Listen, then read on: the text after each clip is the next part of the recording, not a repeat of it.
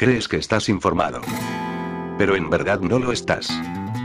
Porque dejas que subnormales cuya credencial periodística es solo un papel que pone que son periodistas te digan lo que no está pasando en el mundo. Porque no dejas que un desempleado sin nada mejor que hacer con su vida, robe artículos y de manera asquerosa los pase a formato audio escondiéndose detrás del Creative Commons. Esto es el Mercadeo de Noticias, el peor programa de noticias de todo Internet, y estás a punto de ser desinformado.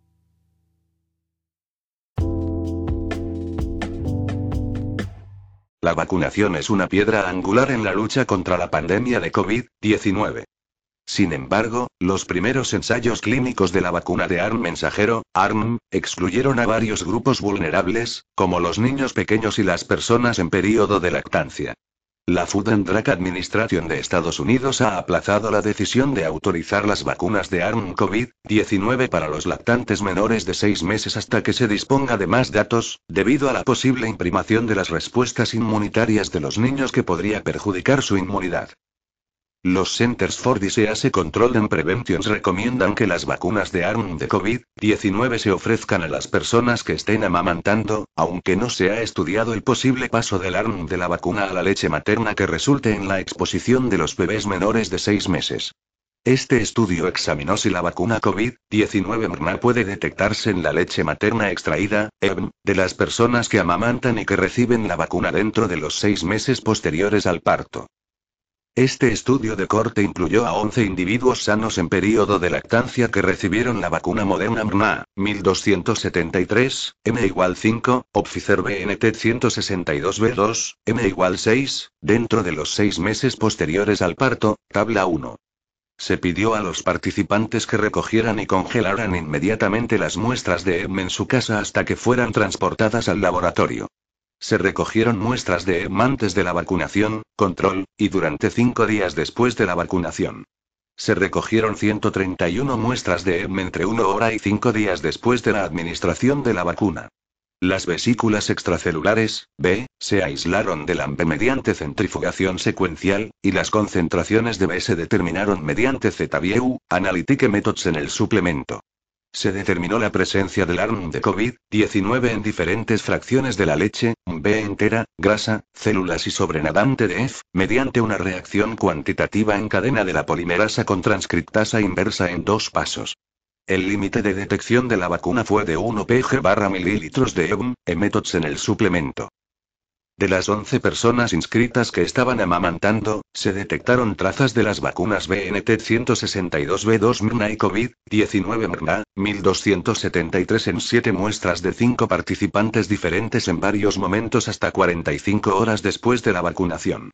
El rendimiento medio, SD, de las B aisladas con EM fue de 9,1, 5,0 partículas barra mililitros, y el tamaño medio, SD, de las partículas fue de 110,0, 3,0 nm.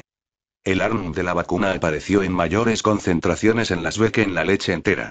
No se detectó ARN de la vacuna en las muestras de EM anteriores o posteriores a la vacunación más allá de las 48 horas de su recogida. Además, no se detectó el ARN de la vacuna COVID-19 en la fracción de grasa del AMB ni en los gránulos de células del AMB. La presencia esporádica y las trazas de ARN de COVID-19 detectadas en la EM sugieren que la lactancia materna después de la vacunación con ARN de COVID-19 es segura, especialmente más allá de las 48 horas posteriores a la vacunación. Estos datos demuestran por primera vez, según nuestros conocimientos, la biodistribución del ARN de COVID-19 en las células mamarias y la capacidad potencial de las betisulares para empaquetar el ARN de la vacuna que puede ser transportado a células distantes. Se ha informado poco sobre la biodistribución y localización de las nanopartículas lipídicas en los tejidos humanos tras la vacunación con COVID-19. En las ratas, hasta tres días después de la administración intramuscular, se detectaron niveles bajos de ARN de la vacuna en los tejidos del corazón, el pulmón, los testículos y el cerebro, lo que indica una biodistribución tisular. La hipótesis es que, tras la administración de la vacuna, las nanopartículas lipídicas que contienen ARN de la vacuna son transportadas a las glándulas mamarias a través de las vías hematógena y barra o linfática. 5, 6 Además, la hipótesis es que el ARN de la vacuna liberado en el citosol de las células mamarias puede ser reclutado para el desarrollo de EPS que posteriormente son secretadas en el EM. Las limitaciones de este estudio incluyen el tamaño relativamente pequeño de la muestra y la falta de estudios funcionales que demuestren si el ARN de la vacuna detectado es activo desde el punto de vista de la traducción. Además, no se analizó la posible exposición acumulativa al ARN de la vacuna tras la lactancia materna frecuente en los lactantes. Creemos que es seguro amamantar después de la vacunación materna contra COVID-19. Sin embargo, se debe tener precaución con respecto a los lactantes menores de 6 meses en las primeras 48 horas después de la vacunación materna hasta que se realicen más estudios de seguridad.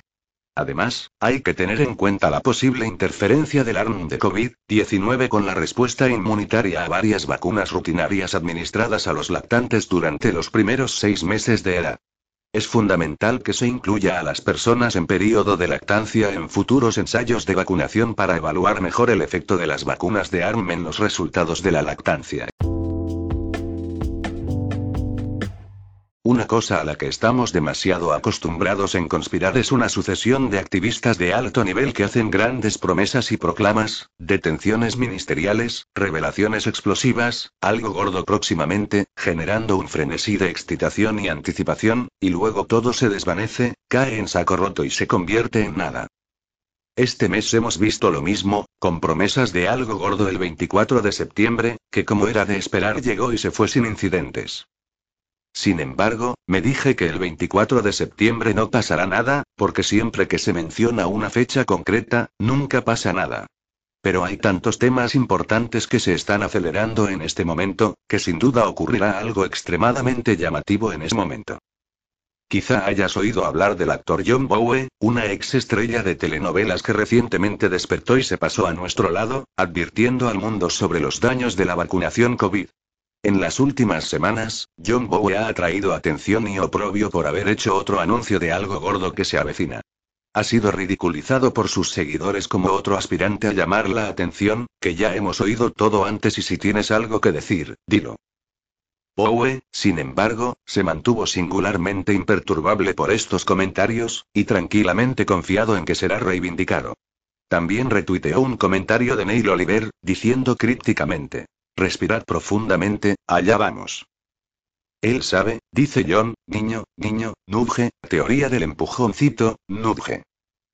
Todo el mundo puso los ojos en blanco, sí, claro, eso otra vez no, pero yo noté algo claramente diferente en esos comentarios, la certeza, la seguridad, la coordinación, y pensé, HM, creo que esta vez va a pasar algo de verdad, y en el pasado, falsos profetas nos han preparado intencionadamente para que pongamos los ojos en blanco y desestimemos cosas como esta, para que la cosa real, entre comillas, tenga un impacto máximo y chocante cuando se produzca. Verán, hace tiempo que sostengo que revelar los daños de la vacuna siempre ha sido parte del plan que, cuando se haya inyectado a suficientes personas, el total asciende actualmente a casi el 70% de toda la población mundial, unos 5.350 millones de personas, entonces voces cuidadosamente seleccionadas, de confianza y respetadas revelarán la verdad. La razón de esto es que, para instigar el gran reinicio, la sociedad existente tiene que ser totalmente destruida, y eso implica aniquilar irremediablemente toda la fe pública en las instituciones existentes.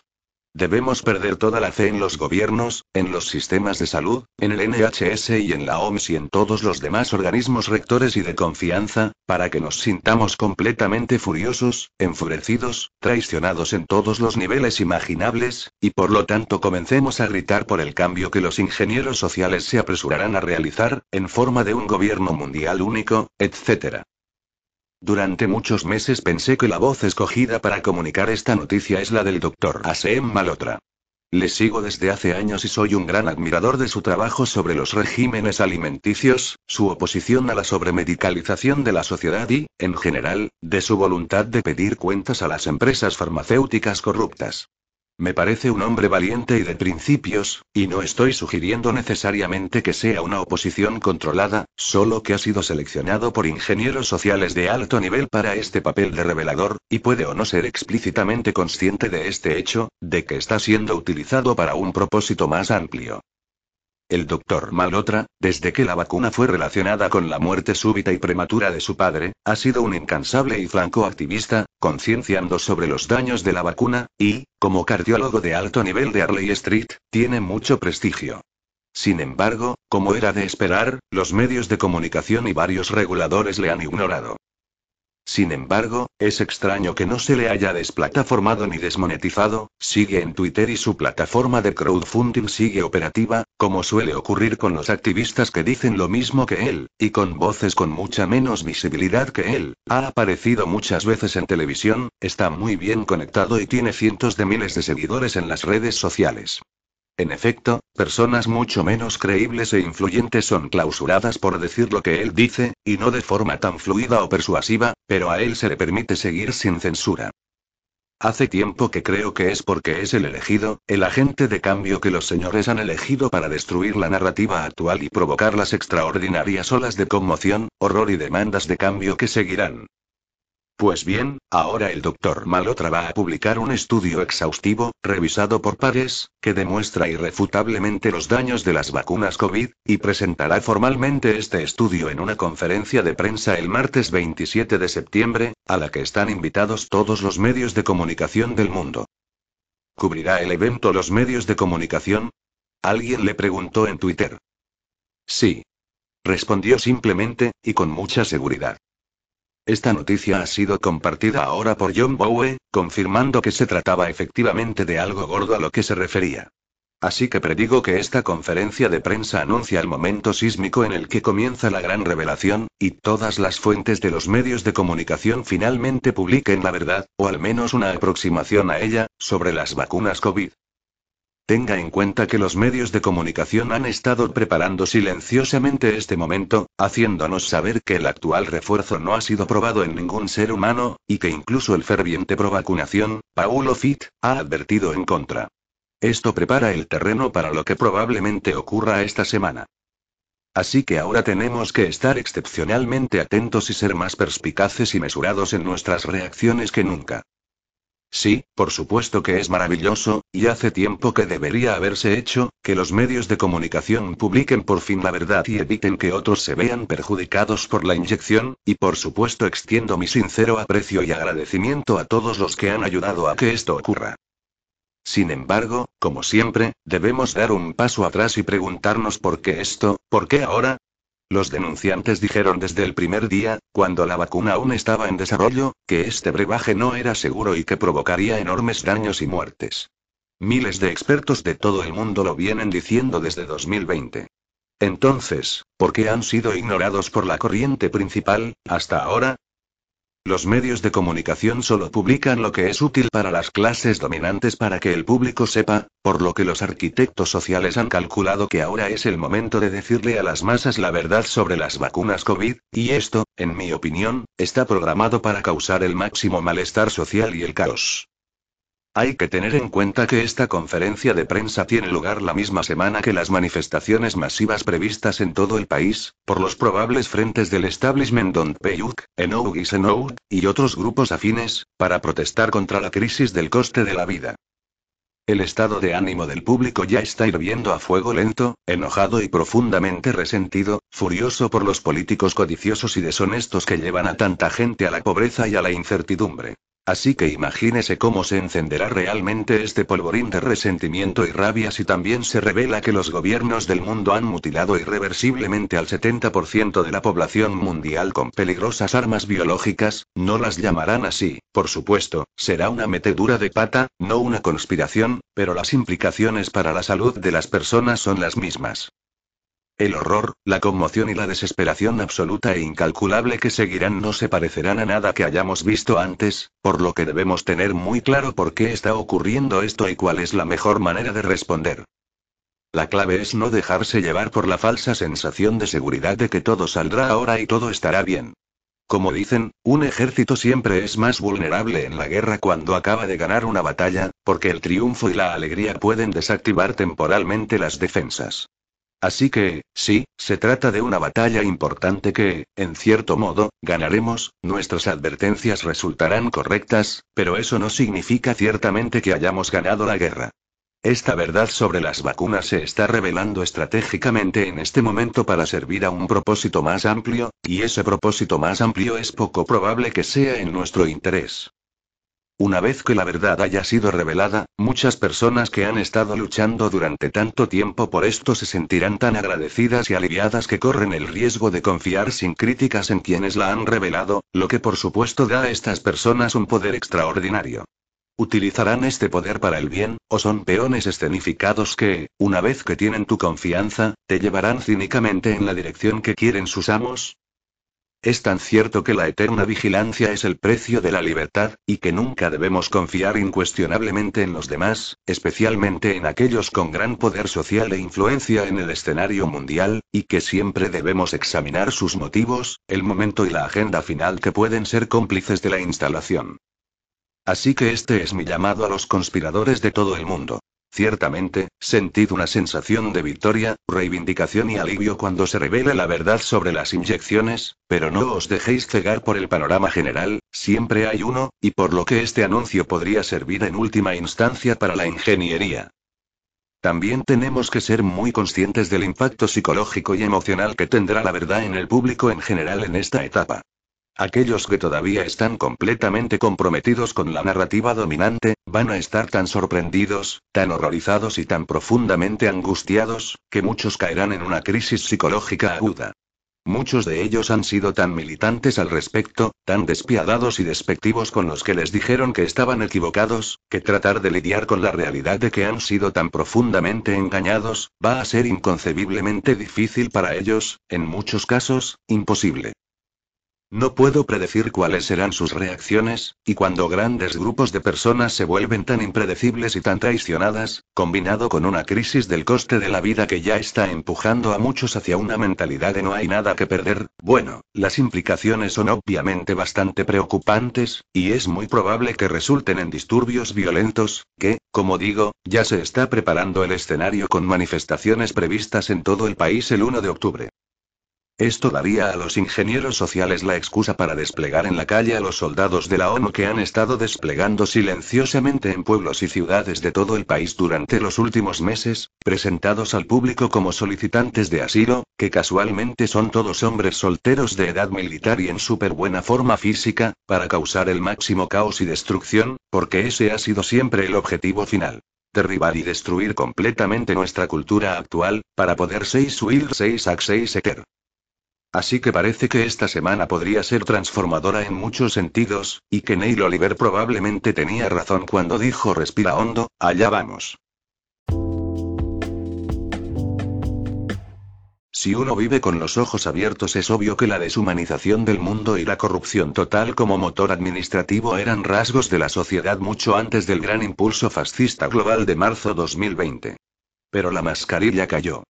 Ya no hay disimulo ni mendrugo de libertad y dignidad públicas para los que no juegan al cinismo, el terror y el sectarismo totalitario. Como detalle irónico, es significativo que tras 20 años de colaborar en un diario de gran tirada regional balear, me llaman para que descanse hasta nueva orden. Exterminado y esperan mi consentimiento. Siempre apunté en mis artículos a las trampas políticas en general cada vez más fascistas, pero era tolerado. Ahora se acabó. Un vistazo a las obras de Ana Arendt o Elías Canetti convencen de que estamos en todos y cada uno de los puntos del totalitarismo. Desde 2020, como la medicina nazi, estar enfermo es sinónimo de criminal sospechoso de COVID y además un moribundo. La medicina nazi, vitalismo puro, exterminaba al enfermo por no ser productivo y hoy no hablan más de que sobra gente en la nueva normalidad tecnocrática. Los totalitarismos controlan todas y cada una de las acciones y fases de la vida de la gente. No hay derechos sino normas cambiantes y absurdas. El totalitarismo crea una ficción y obliga a pertenecer a la masa global porque quien no esté con nosotros está contra y es asesinado. El narcisismo maligno es acertadamente asociado al totalitarismo. Quien está en la secta global se siente superior, científico, policía, infalible y se mofa de los hechos. De la caza del contaminado se pasó a la caza del ruso. El narcisismo aprueba el exterminio y la tortura como afirmación de superioridad. Desde 2014, la OTAN dio un golpe de Estado racista en Ucrania. Fueron quemadas personas disidentes en Odessa ante las cámaras. Nada, ni una protesta. Occidente es bueno mate o queme a alguien porque el yo es Dios. Narcisismo maligno. Toda la política de Ucrania OTAN desde 2014 es bombardear y bombardear a la raza inferior rusa de la región étnicamente rusa del Donbass. según los nazis de los partidos oficiales de Kiev y el batallón Azov, el ruso es una raza a exterminar. Y así llegamos al suicidio narcisista. Antes de reconocer un error o derrota, o la existencia de Rusia fuera del movimiento global, Occidente preferirá una guerra de aniquilación. Al igual que la vacuna, mejor morir de infarto inexplicable en la masa autodivinzada que pertenecer al grupo condenado del apestado no vacunado al ruso raza inferior. La censura nunca había fusilado como hoy. Cualquier verdad de hecho es fusilada. Pero no se puede ni este mundo ni en el otro organizar permanentemente el infierno en la tierra donde los condenados eternamente se vengan de nosotros los que simplemente hemos cometido el crimen de nacer y no ser robots psicópatas en busca del crimen total sin testigos ni registro. Hay que escribirlo todo, un día se publicará. Es lo que más odian los psicópatas narcisistas. Alphonse Martí, periodista y escritor autor del libro A la caza del contaminado. Cualquiera que no crea que los conspiradores están ganando esta guerra no está observando lo suficiente lo que está sucediendo. A principios de 2022, dije que teníamos hasta el final del año para derrotar a los conspiradores. Mantengo esa advertencia. En todas partes, las políticas gubernamentales están diseñadas para destruir las economías, empobrecer a millones de personas y provocar cientos de millones de muertes, especialmente en Asia y África, por frío y hambre. Nada de esto ocurre por casualidad. Todo en nuestra estancada y rancia sociedad basada en los derechos es planificado y deliberado. En marzo de 2020, advertí que el engaño de la pandemia de coronavirus estaba diseñado para hacer tres cosas. Matar a los ancianos, deshacerse del dinero en efectivo e instituir programas de vacunación obligatoria. Advertí que estábamos luchando en una guerra contra gente malvada. Y tres meses más tarde, a principios del verano de 2020, advertí que nuestros principales enemigos no eran los propios conspiradores, sino los colaboradores. Los millones de personas que, si se lo ordenaran, se pondrían de cabeza en cubos de natillas y solo preguntarían cuánto tiempo deberían permanecer allí. Advertí que serían los colaboradores dóciles, sin carácter, ignorantes, crédulos y complacientes los que firmarían nuestra sentencia de muerte. Fui muy criticado por ello, qué sorpresa, por gente que argumentaba que a los que colaboraban con el enemigo había que hablarles con suavidad y persuadirles de que entendieran la verdad sobre las máscaras, los confinamientos, las inyecciones de COVID-19 y los test PCR. Esto nunca iba a funcionar. Y sigue sin funcionar. Nunca iba a funcionar porque los conspiradores habían comprado los medios de comunicación dominantes. Gates y sus compinches gastaron millones para comprar las noticias. Desde el principio de esta guerra, deberíamos haber combatido a los colaboradores, así como a los conspiradores. Y deberíamos haber llamado la atención sobre la forma en que los portavoces del gobierno estaban mintiendo y la forma en que estaban utilizando abiertamente técnicas de lavado de cerebro para promover la mentira y el engaño. Destaqué los peligros de la agenda de control que nos lleva a un crédito social controlado por el Estado. Hoy en día, incluso personas aparentemente inteligentes siguen sin comprender el alcance del fraude y el peligro al que nos enfrentamos. Hay mucha gente preparada a la que le han lavado tanto el cerebro, y son capaces de suprimir la verdad, que todavía creen que los que hablamos y escribimos sobre los conspiradores sufrimos de paranoia. Los test del fraude son fáciles de encontrar. Es fácil demostrar que los test PCR son más que inútiles. Es fácil demostrar, utilizando las estadísticas oficiales, que el COVID-19 no mató a más personas que la gripe común. Es fácil demostrar que las cifras oficiales han sido falseadas. Es fácil demostrar que cientos de miles de personas han muerto o resultado heridas por las vacunas COVID-19. Y es fácil demostrar que, desde el principio, en el Reino Unido, los propios asesores del gobierno confirmaron que el COVID-19 no era más mortal que la gripe. La prueba, por supuesto, es que desde el principio las autoridades se han negado a discutir estas cuestiones. La BBC se ha negado rotundamente a dar tiempo de emisión a cualquier persona, por muy cualificada que sea, que se atreva a decir algo mínimamente crítico sobre las vacunas. Lo único que deberíamos haber hecho, desde el principio, es exigir debates públicos adecuados, abiertos, en directo y televisados.